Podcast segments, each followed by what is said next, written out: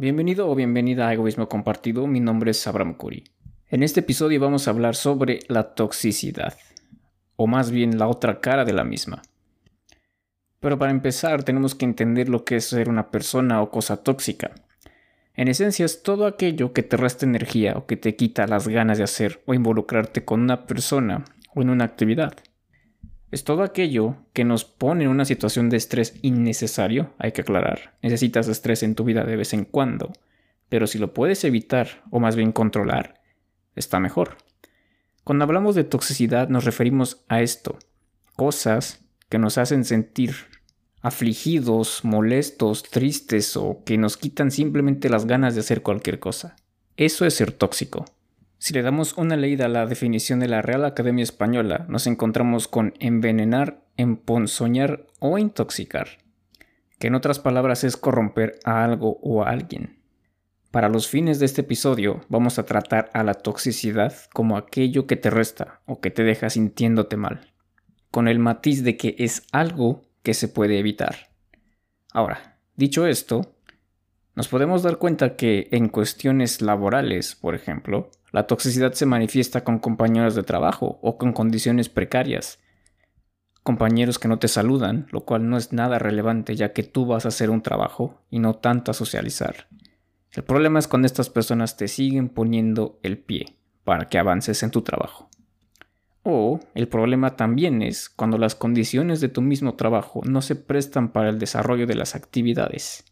Por ejemplo, no te dan los insumos para trabajar Imagínate lo ridículo que sería que en una empresa donde se requiere una computadora, tú tuvieras que llevar la tuya, la personal. Por supuesto, lo puedes hacer de vez en cuando, pero esa no es tu función. ¿Qué sería lo que sigue? ¿Que te pagaras a ti mismo? ¿Que trajeras tu impresora? ¿Para imprimir los documentos de la empresa que te tendría que dar eso en primer lugar? No vamos a entrar a detalles sobre este famoso dicho de ponerse la playera por la empresa, ya que depende de cada persona. Hay gente que le encanta su lugar de trabajo y hay gente que lo detesta. Solamente está ahí porque no tiene nada más o porque solamente así puede pagar las cuentas. En cuestiones laborales, otra de las maneras en las que se puede manifestar la toxicidad es en la incompetencia.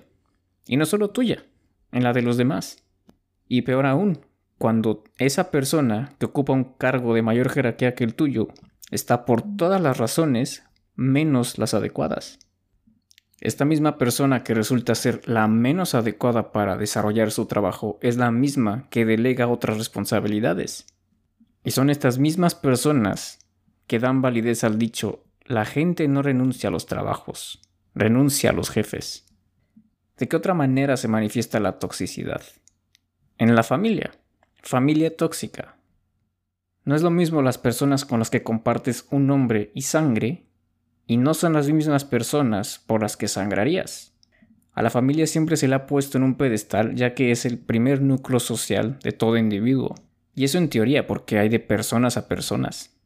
Y que la verdad sea dicha de una vez. Cualquier idiota puede ser padre. No un buen padre, no un buen proveedor, no un buen cuidador. Padre, en el sentido más básico de la palabra. Procrear. Y es esta misma facilidad que virtualmente todas las personas tienen, la que les permite tener hijos. Y son hijos que pagan por la incompetencia de sus padres, por no saber cuidar de ellos. Aunque también en la familia, la edad también depende mucho. ¿De qué? De cómo trates tú a tus padres o a tus hermanos. Porque no es lo mismo cómo te desenvuelves tú a tus 5 años con tus padres y tus hermanos que cuando tienes 25 o que cuando tienes 50. No es lo mismo. Pero indistintamente de las edades y de la etapa en la vida en la que te encuentres, la familia siempre es una constante. No solo en tus apellidos, en tu forma de pensar, en tu forma de hablar, en los ademanes que utilizas para expresarte, e incluso los hábitos, tanto buenos como malos. Y es por esta misma pedestalización de la familia que se le hace apología a comportamientos que no son del todo constructivos. Somos humanos, claro que nos vamos a equivocar, pero hay ciertas cosas que tenemos que aprender para no hacerlas nuevamente. O cosas que no tendríamos que hacer en primer lugar. Incluso tú mismo te puedes dar cuenta. Tus familiares más inmediatos, tus padres, tus hermanos, incluso no los inmediatos, tus tíos y tus tías, tus primos o tus primas, tienen sus detalles. Todos tienen una pequeña cosa que te desagrada. Y claro, por lo tanto, también tienes familiares con los que te llevas mejor. ¿Qué me dices de ese familiar tuyo? Aquí tú introduces si es primo, prima, tío, tía o incluso hermano o hermana, que para todo debe tener una opinión, aunque no se la pidas. O a ese tío o tía que también para todo tiene una opinión y antes todo era mejor. O a ese familiar tanto político o directo que descalifica y habla pestes de otros familiares, que atribuye culpas y responsabilidades a absolutamente todos, menos a sí mismo o a sí misma. Y esto es solamente algo ligero. ¿Qué pasa cuando los comportamientos de la familia se vuelven todavía más nocivos y más tóxicos? Llegando hasta el ridículo punto del chantaje emocional ¿Qué voy a hacer yo si tú te vas? O cuando apelan a tu emocionalidad impidiendo o pidiéndote que te vayas. El argumento de ellos es que la familia mientras más cerca mejor, porque así se pueden apoyar. Y es verdad, pero la razón subyacente de eso es que tienen miedo a perderte. Y esto no se remite exclusivamente a las madres, aplica para cualquier otro familiar.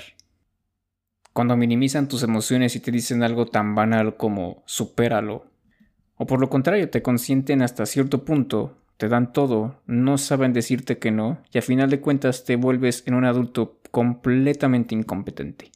La toxicidad no es solamente cosas que te restan, sino cosas que en exceso generan el efecto contrario. La sobreprotección también genera falta de carácter. Y ojo, no estoy diciendo que esté relacionado, pero luego tienes a generaciones intentando jugar con la biología o mutilando violentamente el idioma, al menos el español. Les, abogades, maestres, tú entiendes. Entonces, ¿de qué otra manera podemos ver la toxicidad en relaciones y más precisamente en relaciones que no son familiares? Llámese un novio o una novia. Siempre viene a flote el trillado tema de relaciones tóxicas, y lo primero que se nos viene a la mente son gritos, abuso psicológico, abuso físico, abuso sexual, celos enfermizos, chantaje, manipulación, mentiras, etcétera, etcétera. Y sí, estos son comportamientos que pueden clasificarse como tóxicos o nocivos para la integridad de cualquier persona, pero también el exceso de muestras afectivas y la completa carencia de las mismas. Desde pequeños se nos ha implantado por alguna razón que somos especiales y que nos merecemos todo, que el mundo tiene que sucumbir ante nuestras peticiones y deseos. Pero lo que no se te dice es que tienes que hacer las cosas, tienes que trabajar para conseguir lo que quieres. Y es ahí cuando las personas lo piensan dos veces, porque quieren merecer sin hacer. ¿Y cómo es que esto aplica en relaciones de pareja, o más bien de novio o novia? Que por este mismo sentimiento de merecerse todo, sumado a una falta de carácter, tienes a individuos amenazando con quitarse la vida. ¿Te imaginas lo triste que es eso? Ya no digamos ridículo. Lo triste que es que una persona te chantaje con quitarse la vida si la dejas. Y esta es una suma de factores que en conjunto dan como consecuencia una persona así. Para que entiendas, no se le puede echar la culpa a una sola cosa. ¿Falta de carácter? Sí, puede ser. ¿Exceso de comodidad? ¿O que te consientan demasiado? También. Que nunca te dijeron que no. También. Salud hormonal desequilibrada debido a una falta de alimentación y un estilo de vida sedentario. Tal vez. Esa es la idea. No le puedes echar la culpa a una sola cosa. Y como te puedes dar cuenta, todo lo que hemos hablado hasta ahora tiene que ver con personas y situaciones que te restan, que te quitan energía, que te corrompen y que te dejan sintiendo como una persona vacía y con menos ganas de hacer las cosas. Está de más hablar de drogas y alcohol, porque bien sabemos que el exceso de estas sustancias también resultan tóxicas, en el estricto sentido de la palabra, algo que te va a envenenar. Pero ¿cuál es el otro lado de la moneda? A todos nosotros nos gusta pensar que el mundo es tóxico y que está en nuestra contra. Esto va de la mano con la mentalidad de víctima y con la idea que se nos ha recalcitrado en la cabeza que no podemos cambiar nuestra propia situación. Pero bueno, nos gusta pensar que todos son basura, menos nosotros. Siempre somos nosotros los que escapamos de la toxicidad, los que compartimos una imagen en nuestras redes sociales ya que nos sentimos muy identificados con la idea de evitar lo tóxico. Gente chismosa, gente que habla a tus espaldas, lo que sea. Gente o situaciones que para el protagonismo de nuestras vidas son un estorbo y nos hacen sentir mal. Y si te das cuenta, los tóxicos son ellos, pero tú no. Se nos olvida que nosotros también somos tóxicos en la narrativa de otras personas. Nosotros somos esos pedazos de basura que le arruinamos la vida a otra persona. Nosotros somos los malos del cuento para otras personas. Y eso se nos olvida. Y más hoy en día donde lo único que importa es lo que yo haga y lo que a mí me pase, sin tener en cuenta las necesidades o los problemas de los demás. Y no estoy siendo mojigato, sino que es esta falta de empatía lo que a nosotros también nos vuelve una persona tóxica. Que no se te olvide que tú has hecho llorar a alguien. Que tú destruiste la narrativa de otra persona haciendo algo que no se ajustó a su realidad. Lo cual depende del contexto, pero a fin de cuentas, tú eres el villano para esa persona. Tú destrozaste los sueños de una persona, tú le rompiste el corazón a una persona, y tú fuiste un cretino o una cretina con esa persona que no se lo merecía. Y todo por tu interés personal. Y no está mal velar por los intereses de uno mismo. Está mal pisar a otros, ser consciente de eso y aún así hacerlo. Y todavía peor, jactarse al respecto. Es que a veces hay que romper las reglas. O, como le gusta decir a algunas personas, to think outside the box, pensar fuera de la caja. Es cierto que para lograr el éxito en ciertas cosas hay que romper esquemas, esa es la lección seminal de todo emprendimiento. Pero si te llevas a gente entre las piernas por malas decisiones o subes escalones, metafóricamente hablando, pisándolas, entonces es ahí donde ya hay un problema. No eres un tiburón, no eres el próximo Bill Gates o Mark Zuckerberg, y tampoco eres mejor por afectar deliberadamente a terceros de manera negativa. Y nuevamente, no se trata de ser mojigato, sino que hay que entender que nosotros también somos tóxicos para otras personas.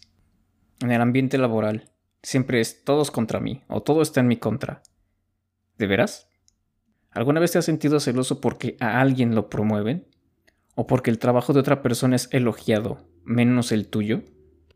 Cuando colocan en un grado jerárquico a una persona de la nada sobre ti que llevas años trabajando ahí, ¿Te sentiste mal? ¿Te sentiste mal? O incluso peor, ¿hiciste algo para evitar el desarrollo de esas actividades de la empresa? Exactamente lo mismo pasa en la familia. ¿De veras los quieres a todos por igual? ¿Te alegras de ver absolutamente a todos tus familiares, sin excepción? Lo más probable es que no. Siempre está aquel familiar, tío, tía, primo, lo que sea, el cual su presencia te incomoda, o tienes ciertas actitudes las cuales no te agradan. En teoría lo más maduro sería evitar esas personas, pero como es familia, a veces es complicado. Lo más sensato sería evitar lo que más se pueda el contacto con esas personas. Pero como estamos hablando de cuestiones ideales y de cosas que casi nunca pasan, ¿qué haces? Te disgustas, no te gusta cómo se expresa ese familiar. No te gusta cómo habla. Vaya, ni siquiera te gusta cómo come. Sus opiniones, sus hábitos, la manera en la que te trata a ti o algún otro familiar tuyo. Pero hey, es familia, ¿no? ¿Qué es lo que haces tú? ¿Los evitas? Sí, podrías.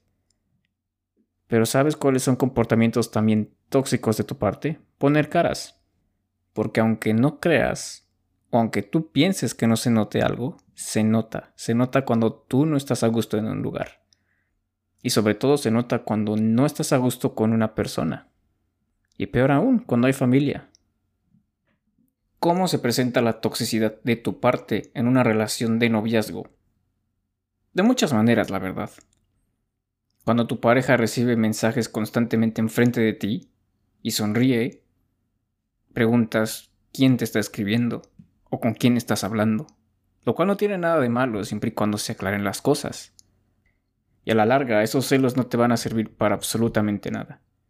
Y además, si lo pones en perspectiva, es solamente un reflejo de tus propias inseguridades y del miedo que tienes de perder a esa persona.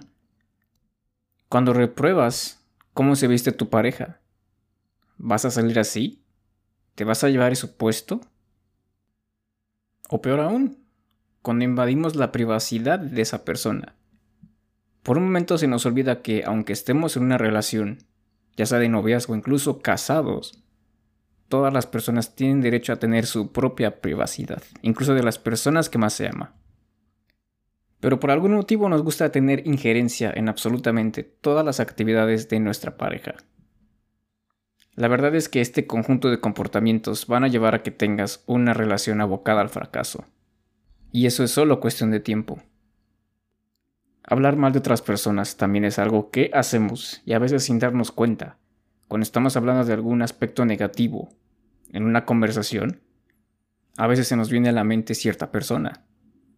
Y claro, podemos denotar alguna actividad o ademán que no nos guste de esa persona, pero solamente lo exponemos para efectos demostrativos, para ponerlo de ejemplo. Hay una sutil y muy fina línea entre eso y hablar pestes de otra persona. Y eso, aunque no nos guste admitirlo, es algo que también nosotros hacemos.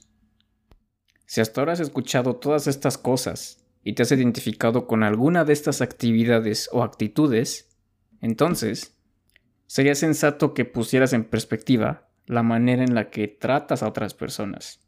Y no solamente eso. Y preguntarse uno mismo, ¿cuál es la emoción que gatilla esta actitud en mí? O también, soy una persona que es incapaz de controlar sus emociones. Me dejo llevar por la calentura del momento y no analizo las cosas antes de obrar. Lo más curioso es que muchas de estas actividades y actitudes se han normalizado. Y pensamos que no es nada tóxico. Ponerle el pie a alguien para que no progrese en el trabajo. O permitir que un familiar entrometido te diga qué hacer con tu vida o dejar que tu pareja te revise el teléfono sin darte permiso explícito de hacer eso. Y todas estas justificadas con la retórica pregunta, ¿y qué tiene? Y esta es la otra cara de la toxicidad de la que nadie está hablando. A todos nos gusta salvarnos o evitarnos de estas personas, pero se nos olvida que también nosotros somos. Lo hemos sido o lo vamos a hacer. Y lo más probable es que lo sigamos siendo. Pero lo que quiero que te lleves de este episodio es que hay que al menos reconocerlo y no ser tan cínicos. Nos gusta pensar que nosotros no nos equivocamos y que no dañamos a otras personas. Que nosotros somos ángeles y santos. Y se nos olvida que también le hemos arruinado el día o incluso la vida a otra persona. Pero eso sí, sigue compartiendo tus imágenes de evita a la gente tóxica, no tienes que pasar tiempo con gente que no te suma, Aléjate de esas personas que se hacen las víctimas, trabaja en ti mismo, aprende a decir no y a poner límites. En fin, tú entiendes. Sigue identificándote con estas imágenes y estos posts y estas ideas, pero que no se te olvide que en algún momento has sido, eres o vas a ser un cretino o una cretina y el tóxico vas a ser tú. Y aquí hay dos escenarios. Si has llegado hasta esta parte del podcast, puede que admitas que en algún momento de tu vida has sido o eres tóxico o tóxica. Y que trabajes en ello y que lo evites para no crear fricciones en tus relaciones presentes y futuras. O otro escenario. Puede que hayas caído en la soberbia de decir, no, yo no hago eso, yo no soy así, yo no soy tóxico, yo soy una buena persona. Si ese es tu caso, piensa otra vez. Tú también has sido un inmaduro emocional. Tú también te has hecho de mentalidad de víctima y tú también has hablado mal de otras personas. Y nuevamente, no se trata de ser mojigato, se trata de reconocer que las fallas también están en uno. Y fíjate cómo es que la toxicidad por sí sola puede tener repercusiones negativas en la salud, no solamente propias, sino ajenas. Recuerda que ser una persona saludable no significa solo no estar enfermo. Las relaciones que tenemos repercuten de manera directa en la forma en la que pensamos. Y estos pensamientos se somatizan o se traducen en síntomas. No te estoy diciendo que tener malos pensamientos te va a enfermar, pero vaya, no ayudan. Y bien, esto ha sido todo por el episodio de hoy. Yo te agradezco mucho tu tiempo y tu atención. Que tengas un excelente día, viaje o entrenamiento. Nos vemos en la que sigue.